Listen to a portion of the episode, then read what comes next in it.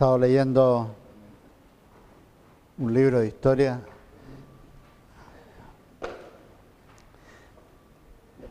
escrito por el... ¿Se escucha? ¿Sí? ¿No? ¿Ahora? ¿Ahora mejor? ¿Sí? ¿Subo un poco más? ¿Ahí? ¿Ahí estamos? Un libro de historia escrito por el, eh, el fundador de la iglesia metodista, que ahora se llama Iglesia Metodista Pentecostal, pero que se llamaba originalmente Iglesia Metodista Episcopal. Un misionero norteamericano que iba camino a Sudáfrica, en realidad. Iba enviado a Sudáfrica, pero como el pastor de la iglesia en Valparaíso, de la iglesia metodista, una iglesia bien organizada, eh, después de muchos años de, ministerio, tenía que tomarse unas vacaciones o tenía que jubilarse. Y lo enviaron de vacaciones a él con su familia y en su lugar, en vez de mandar a, a este Willis Hoover, que se llamaba, a Sudáfrica, lo mandaron a Valparaíso. Y llegó a esa iglesia y él venía con toda una experiencia de haber visto iglesias en Estados Unidos que estaban siendo, eh, estaban experimentando avivamiento. Y bueno, cuenta toda la historia, toda la experiencia que él traía y cuando llegó al paraíso, a una iglesia tradicional, bien compuestita, que todos cantaban sus himnos, ¿ah? Eh, con mucha influencia anglosajona, toda bien ordenadita. Pero llegó él y a poco andar el Señor empezó a hacer cosas inesperadas. Y leyendo, eh, porque él escribió este, esta historia, él fue pastor de la iglesia entre 1909 a 1936. Muchas de las experiencias que él narra son tan parecidas a cosas que nosotros hemos visto en los años y que sobre todo cuando empezó la casa del Señor, ¿eh? muy parecidas, manifestaciones y todo. Así que en algún momento se los voy a compartir porque es súper, súper buena. Conocer un poco eh, cómo el Señor se ha estado moviendo aquí en Chile en forma significativa Fíjense por, ya van a ser 100 años, 100 años. Eh, notable. Esas son parte de nuestras raíces también, conocer eso. Bueno, vamos a leer Romanos capítulo 12, para que uno pueda entrar a este estudio de los dones del Padre y viendo el contexto en el cual son puestos, porque no es algo así aparte, sino que es en un contexto de lo que Dios está enseñando y ahí en ese contexto toman sentido los dones que Él pone en nuestras vidas. Dice Romanos 12, por lo tanto, hermanos, os ruego, por las misericordias de Dios, que presentéis vuestros cuerpos como sacrificio vivo, santo, agradable a Dios, que es vuestro verdadero culto. No os conforméis a este mundo, sino transformaos por medio de la renovación de vuestro entendimiento, para que comprobéis cuál es la buena voluntad de Dios, agradable y perfecta. Digo pues, por la gracia que me es dada, a cada cual que está entre vosotros, que no tenga más alto concepto de sí que el que debe tener sino que piense de sí con cordura, conforme a la medida de fe que Dios repartió a cada uno. De la manera que en un cuerpo tenemos muchos miembros, pero no todos los miembros tienen la misma función. Así nosotros, siendo muchos, somos un cuerpo en Cristo y todos miembros los unos de los otros. Tenemos pues diferentes dones, según la gracia que nos es dada.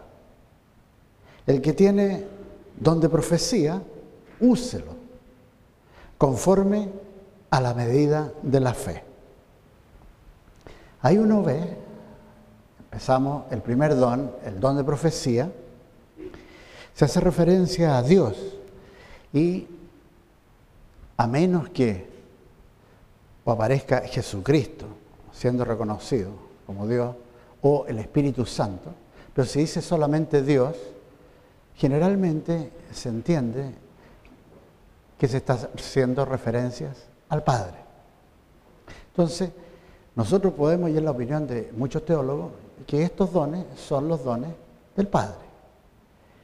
Y en el contexto del cristiano presentándose a Dios como sacrificio vivo, en el contexto del cristianismo, siendo parte del cuerpo de Cristo, ahora su vida que antes no tenía sentido, que iba quizá en una dirección equivocada, ahora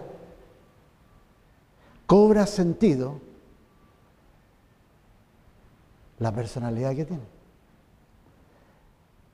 Lo que Dios puso como riqueza en su persona, cuando lo hizo, ahora cobra sentido porque es en el contexto del cuerpo de Cristo, porque el cuerpo de Cristo es la agencia que Dios usa para alcanzar a la humanidad con el plan de redención.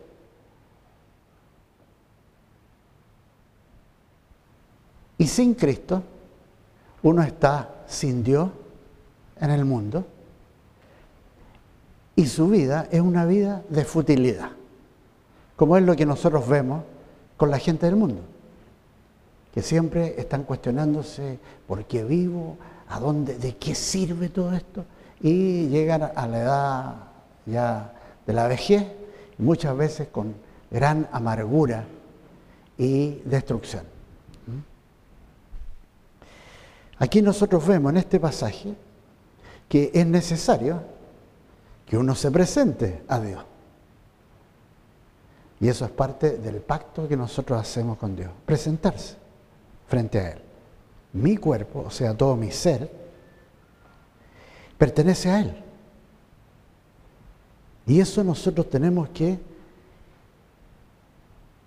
pensarlo, meditarlo, es parte de la renovación de nuestro entendimiento. ¿Y por qué? Porque como dice en este pasaje, para que ustedes comprueben cuál es la voluntad de Dios, que es el gran tema de la vida del cristiano, hacer la voluntad de Dios. Todo esto por la gracia, el favor inmerecido de Dios. Él es el donante de los dones. Y estos dones, la palabra que se usa como mencionamos, carismata, son dones de gracias, de gracia. Caris es gracia, o sea, favor inmerecido de Dios. Él los reparte, Él decide y los da.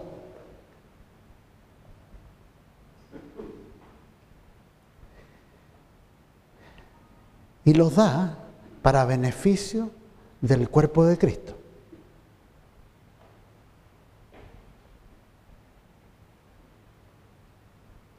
Son dados para ser usados. Como comienza ahí con profecía, úsese. O sea, la pasividad no tiene cabida en el caminar con el Señor. Hay que usarlo. En y por medio de la hermandad del cuerpo de Cristo.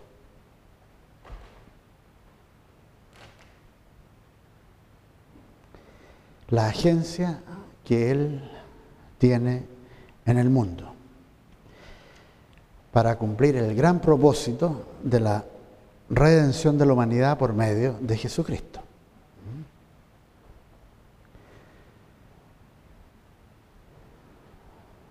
Ahora, cuando una persona está fuera, viviendo, fuera de la voluntad de Dios, fuera del plan de Dios para su vida, su vida va a malgastarla en futilidad, en egoísmo. Y en el peor de los casos, no va a usar su vida conforme al propósito de Dios. O va a pervertir los dones que Dios puso en él y los va a pervertir a veces con ignorancia.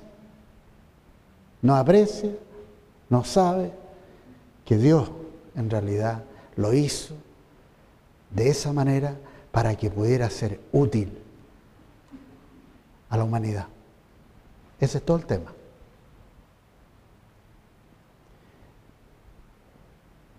De manera que teniendo diferentes dones, según la gracia que nos es dada, si el de profecía, úsese conforme a la medida de la fe.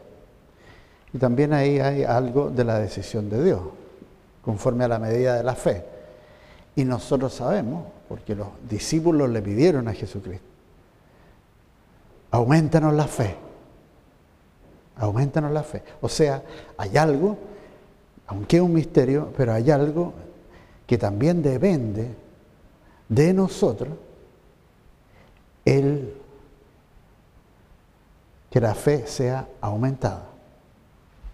Pero en este caso está hablando de conforme a la medida de la fe con que Dios nos pone.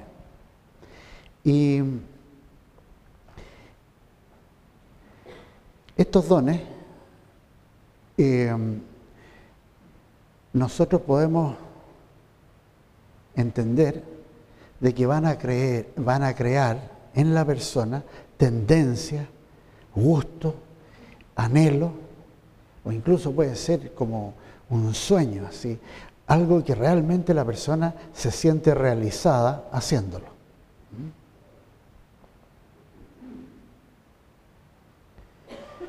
Con respecto a la profecía que habla aquí, la palabra es profeteia en el original griego, que significa hablar o declarar bajo inspiración de Dios.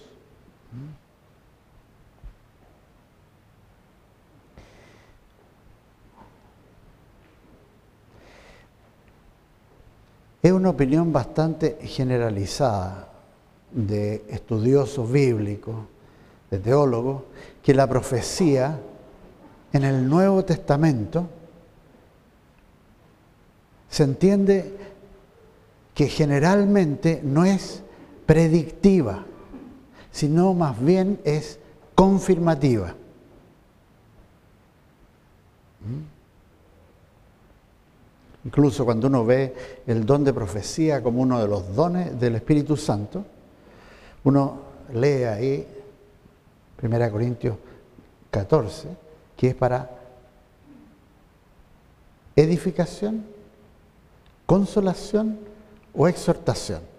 O sea, dentro de esos marcos se mueve la profecía del Nuevo Testamento.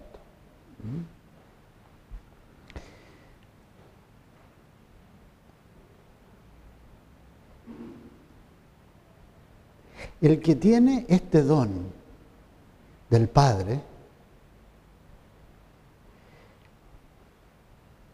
va a manifestar cuando llega el Señor una sensibilidad especial por todo lo que tiene que ver con la voluntad de Dios.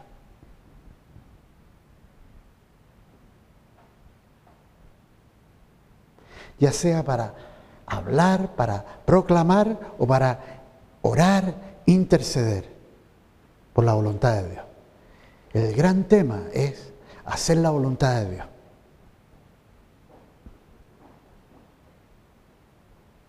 Así que el que tiene este don del Padre, capta rápidamente cuál es la voluntad de Dios. Ora al respecto, proclama, promueve hacer la voluntad de Dios.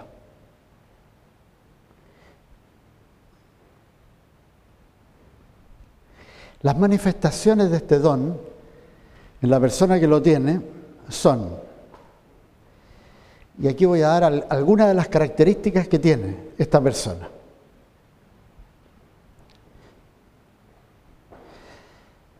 Lo que es clásico, lo primero, juzga personas y situaciones decidiendo si están en o fuera de la voluntad de Dios. Es muy importante para él o para ella, los que tienen esta edad.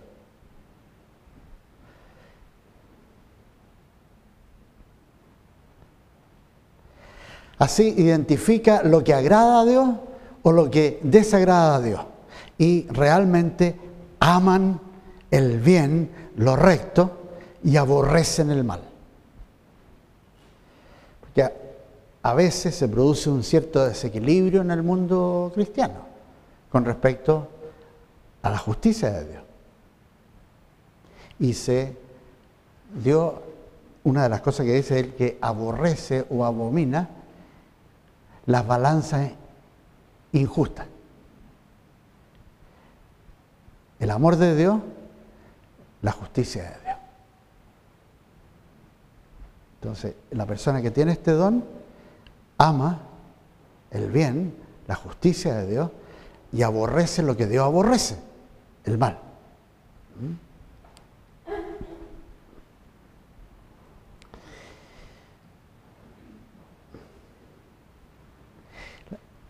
La persona que tiene este don evalúa con rapidez y certeza la verdad o el engaño son muy, muy suspicaces al engaño a las tinieblas. Lo que es justo para Dios o captan lo que es injusto.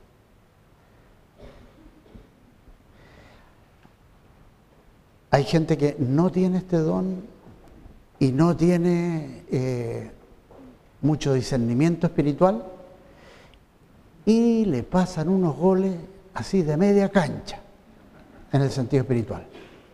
No captan.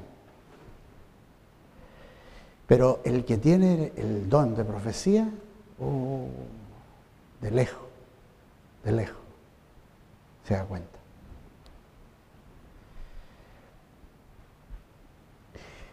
Son personas que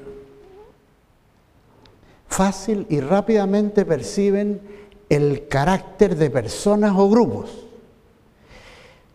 Lo que no se ve, que es de nivel espiritual, lo que no se ve, eh, ellos lo ven, lo captan. Aquí hay algo que no está bien. Están todos felices, cantando ahí y todo, pero esa persona siente, ¿qué está pasando? Algo aquí capta. ¿Mm? No significa que perciba todo, respecto a grupos, a personas, a situaciones, sino que solamente lo que Dios les revela, lo que les permite conocer. Y muchas veces para que pueda orar la persona.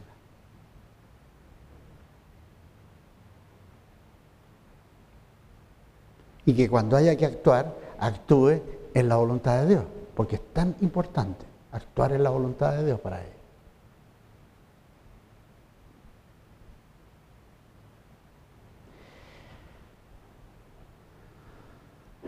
Son personas que exhortan al arrepentimiento.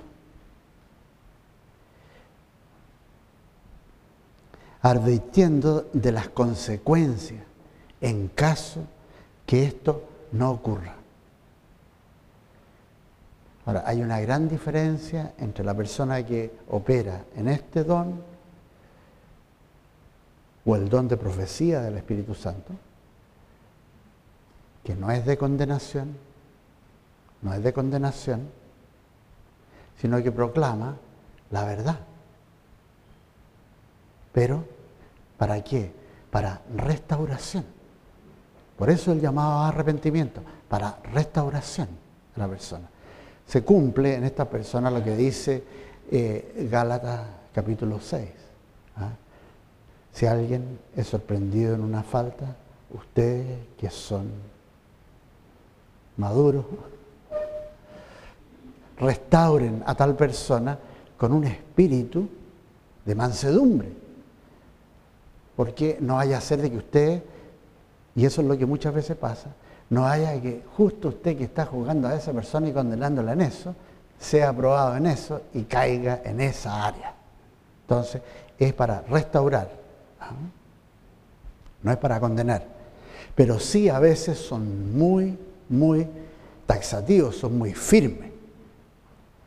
Pero lo que los mueve a ellos es que esa persona salga de donde está y entre a hacer la voluntad de Dios, que no sea destruida.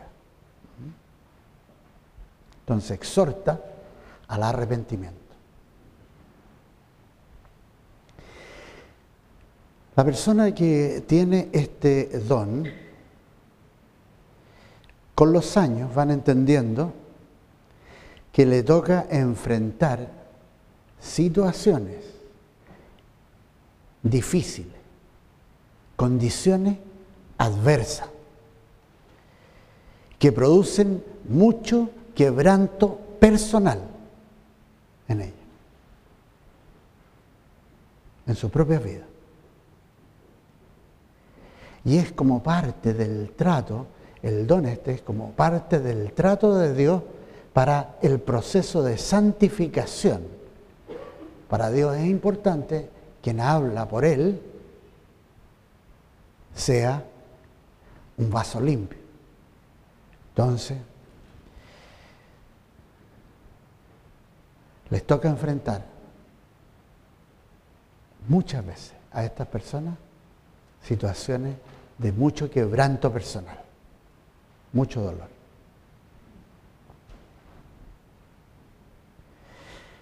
Y si ustedes conocen a alguien que tiene este don, se van a dar cuenta que son francos, son veraces y directos en su palabra. Y el ejemplo clásico es Juan Bautista. Juan Bautista.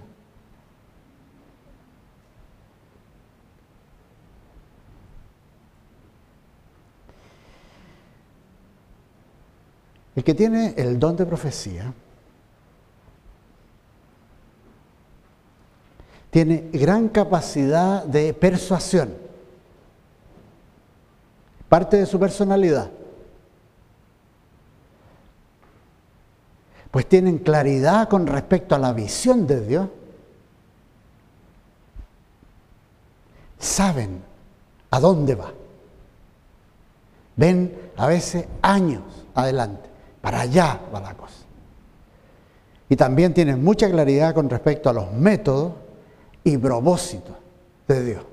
Entonces se expresan clara y directamente.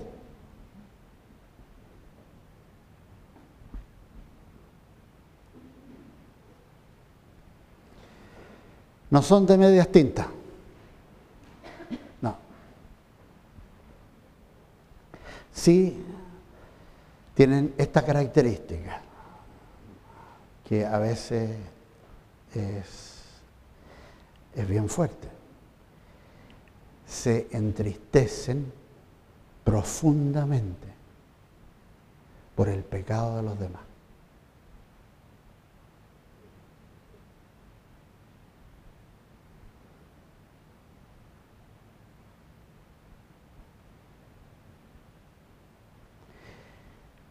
Y a veces con,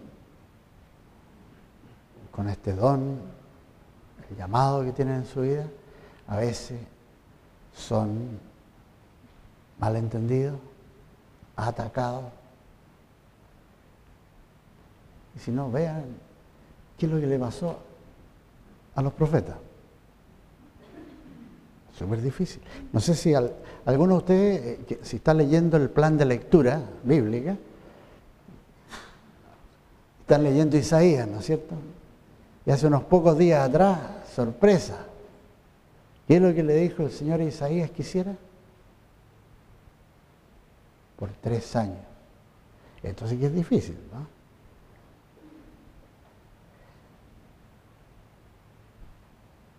Que proclamara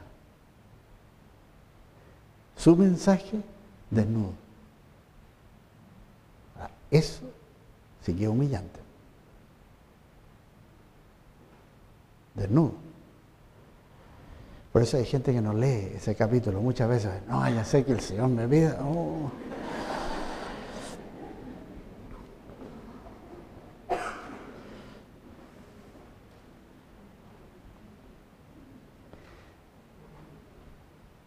Ahora, la gente que tiene este don está muy atento y siempre dispuesto a ver sus propias faltas,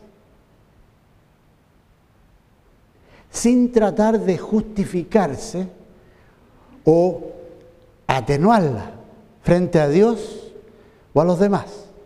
Reconoce su falla. Y quieren ayudar a otros a hacer lo mismo. Y a veces el tema que tienen de contención con hermanos en Cristo es, no te justifiques. Y la otra persona quizás no entiende siquiera lo que le está diciendo. ¿Por qué? Porque está diciendo la verdad. El hombre tiene esa capacidad, todos tenemos esa capacidad, la naturaleza caída, justificar las cosas más increíbles. En vez de aceptar la falla decir, sí, caí, está mal, perdón. ¿Mm? Ellos tienen esa característica. Son muy persistentes en promover el crecimiento espiritual de personas o del grupo. Realmente les interesa que la gente crezca. Entonces, uno de los temas para ellos muy, muy importante es el discipulado, cómo crece la gente que llega al Señor.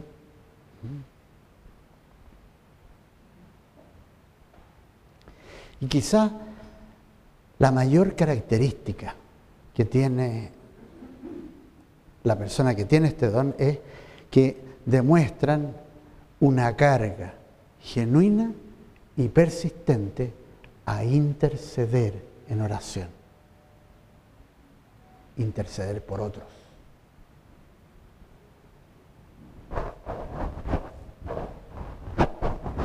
No miran para sí mismos. ¿eh? Y esto yo le aprovecho de pasar aquí una palabra de, que les va a ayudar en el crecimiento cristiano. En el momento que ustedes se encuentren contando sus anécdotas, su experiencia con el Señor, sus opiniones. Por favor, grábense, porque suena súper mal, súper mal. No hay peor testimonio de un cristiano que el testimonio de la autorreferencia. espérate, déjame contarte el sueño que tuve anoche. Tú no sabes lo que el Señor hizo conmigo. Y son horas de horas lo que el Señor hizo conmigo y la otra persona al frente se está cayendo a pedazos. Y el autorreferente no se da ni cuenta lo que está pasando alrededor.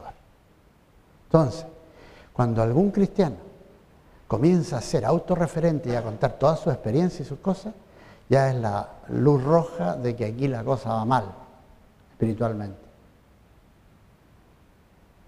Porque una característica de madurez espiritual es olvidarse de sí mismo y mirar al otro.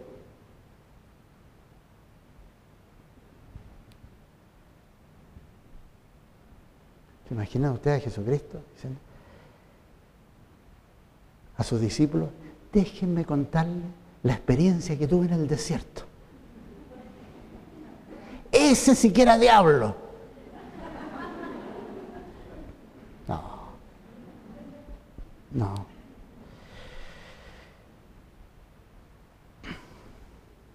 Muchas veces son cuidadosos con sus palabras.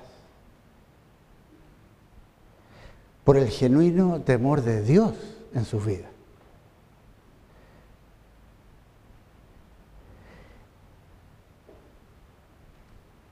Y a veces, antes de emitir opiniones, dicen, oremos respecto a esto.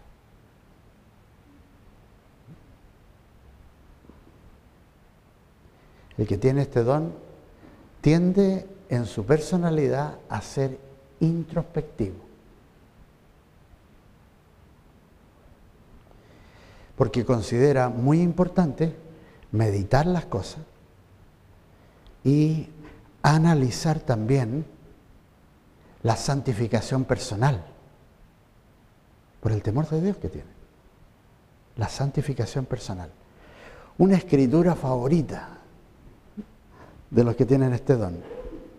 La vamos a ver. Salmo 139. Salmo 139.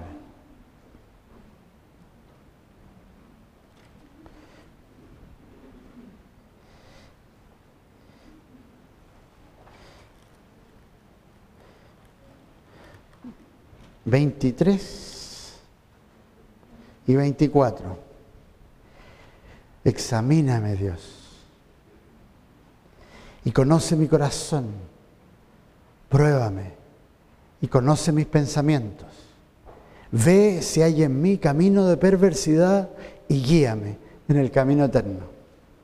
Les encanta Por eso lo cantamos acá.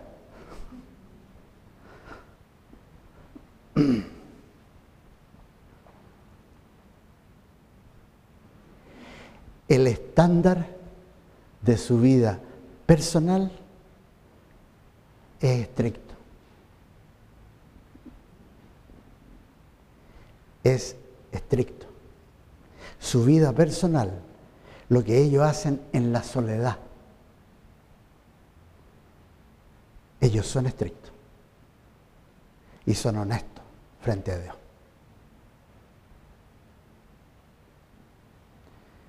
No se cubren ni se tapan.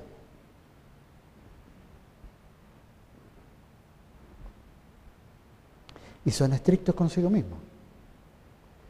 Están atentos a que lo que hacen en privado, Dios lo ve todo el tiempo. Y es muy importante para el Señor. Muy importante.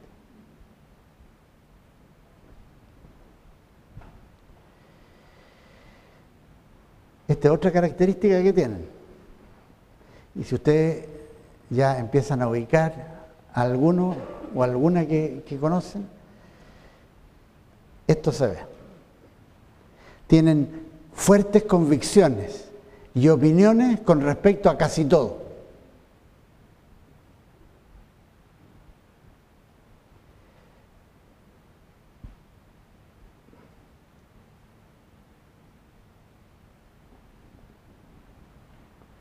A medida que van creciendo en el Señor y conociendo las Escrituras, y el Señor va trabajando,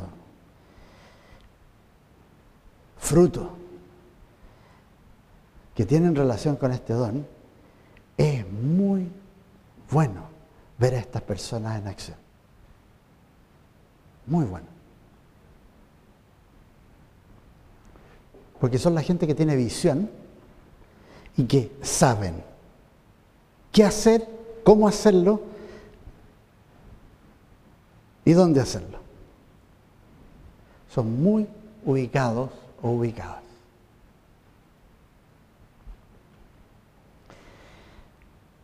Cuando Jesucristo, en una parte del Evangelio de San Juan, no me acuerdo en qué capítulo, pero me parece que por ahí, por el 8, eh, él dice, yo soy, yo sé quién soy, de dónde vengo y a dónde voy. El espíritu de profecía es Jesucristo. Y ahí está tan bien expresado. El que tiene este don es ubicado, sabe quién es, de dónde viene y a dónde va.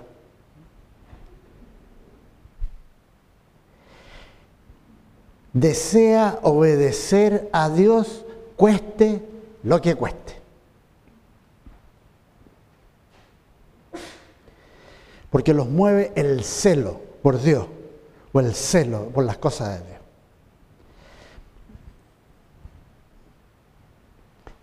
Aunque yo no tengo este don, puede que tenga algunas características, pero no sé, porque también me he hecho la, la prueba y todo, ya sé cuáles son. Pero sí hay algo que a mí me afecta, que el celo por las cosas de Dios. No solamente por Dios, por las cosas de Él también. Subirse aquí a esta plataforma o entrar en este lugar, nunca yo creo que lo hago livianamente.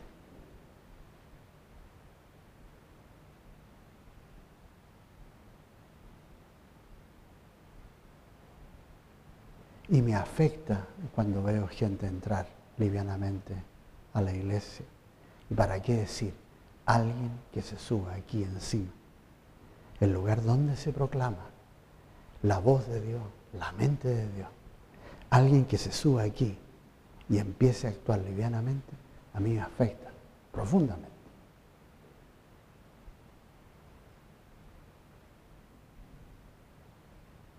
Por respeto al Señor respeto, lo que a Él le costó que nosotros podamos reunirnos, que seamos salvos, lo que a Él le costó que hayamos podido construir esto, lo que son las finanzas de Él. Cuidado con las cosas de Dios. Y por último, los que tienen este don actúan con gran sensatez.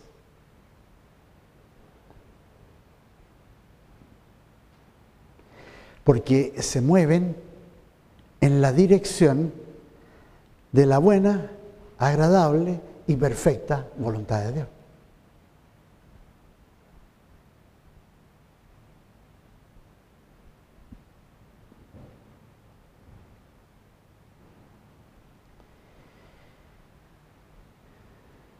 Con respecto a todos los dones que vamos a ir viendo, es bueno recordar lo que dice el Señor por medio del apóstol, que por la gracia que me es dada a cada cual que está entre vosotros, que no tenga más alto concepto de sí del que debe tener, sino que piense de sí con cordura, conforme a la medida de fe que Dios repartió a cada uno. Entonces, el que tiene este don genuino es una persona que actúa en forma sensata con cordura.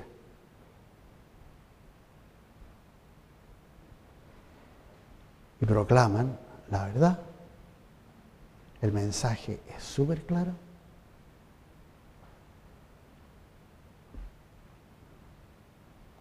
O sea, no, no deja mucho cabida para cosas locas, visiones de esas típicas cosas que a veces uno ve en los años, de repente alguien que nunca en su vida ha llevado a nadie al Señor, que quizás nunca se ha dado el trabajo de cruzar la calle y tocarle la puerta al vecino, de pronto tiene la gran visión que se ve predicando el Evangelio en un estadio en África. ¿Tiene algo eso que ver con Dios? No. Básico. Porque el Señor dice, fiel en lo poco, fiel en lo mucho. Y el Señor no le abre así la ventana de la eternidad a alguien infiel. No, nomás. Entonces, de a poco, pero sí es necesario,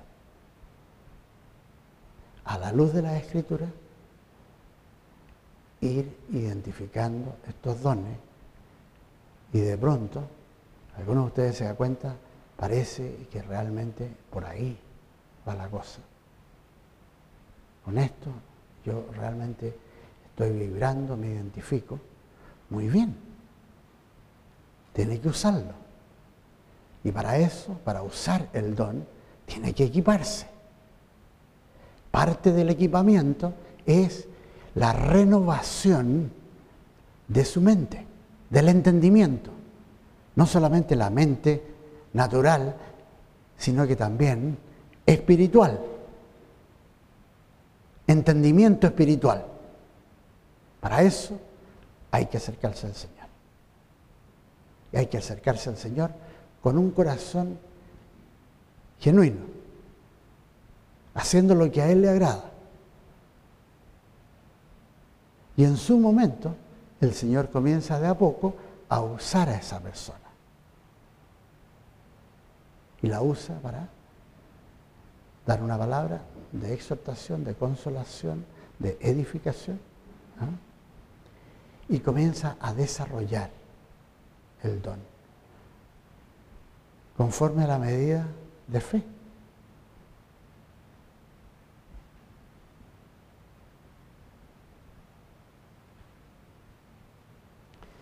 Ahora, ¿por qué son importantes? Fíjese que este don se menciona entre los dones del Padre, los del Hijo, profetas, Efesios 4:11, que él pone como dones en la iglesia. Súper importante, porque la base de la iglesia está en el ministerio de apóstoles y profetas. Así empieza la iglesia. Entonces, tiene que darse esos ministerios. ¿Cómo se eh, identifica el apóstol? Por señales y milagros. El poder de Dios. No porque uno se manda a hacer una tarjeta que dice apóstol. Como de repente me han pasado tarjetas de apóstol. ¿eh? Oh, aquí estamos. Eh, el profeta, ¿por qué es tan importante? y cuando ha sido hecho por Dios con este don. Y Jesucristo lo pone como don en la iglesia. Es súper importante porque el profeta ve más allá. Y también discierne dónde va la cosa, dónde está el bien, dónde está el mal, dónde está lo justo, lo injusto, dónde está la voluntad de Dios. El tema. Y eso la iglesia tiene que hacerlo y tiene que saber cuál es la voluntad de Dios.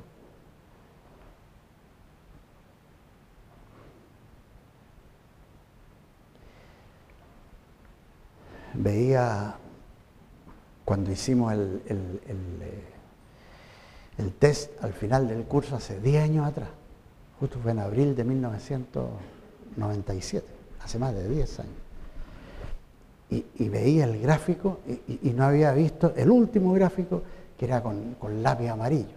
Entonces ahí sale justo. en el caso mío, yo miraba y decía, pero qué increíble. O sea, está justo, justo. Me llamó la atención que el puntaje más bajo, échenle donde lo tuve. En misericordia. Lo más bajo. Bueno, por lo menos pasé el 50%, pero el más bajo. Y los, los, que sí el Señor me ha usado es que son justos, justos, justos. Así que a medida que vamos avanzando, cuando lleguemos a hacer eso, va a ser para ustedes realmente súper bueno, sanador y de gozo. Porque, ah, ahora, ahora entiendo, ahora entiendo por qué toda esta disyuntiva y no problemas que he tenido con gente, qué sé yo. Ah, que era el don que estaba empezando a operar y quizá la manera como lo he hecho ha sido no la adecuada, ¿ah? pero hay que usarlo. Llegamos hasta acá, ¿dónde profecía? Seguimos el domingo. El domingo pasado estuve en Viña con Jorge, súper lindo, súper lindo. Se entregó gente al final de la reunión al Señor, caballero que se había dado vuelta en auto, y tremendo accidente y todo, y llegó el equipo o algo llegó a un paramédico, no, no le entendí muy bien si llegó en el momento del accidente o después, pero llegó en el equipo que, que, que vino a tratarlo, una paramédico de la iglesia. Tuvo el accidente el viernes el domingo estaba en la iglesia. Y se entregó al Señor, se entregó al Señor, súper lindo. Que el Señor los bendiga, nos vemos el domingo.